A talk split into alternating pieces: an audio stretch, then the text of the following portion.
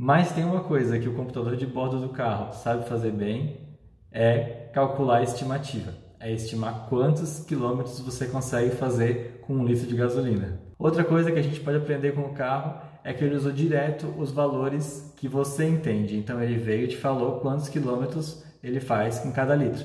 Ele não tentou estimar em ponto, não tentou depois converter para um dado que você entenda. Não, ele pegou os quilômetros que você conhece, os litros que você conhece e te deu a estimativa.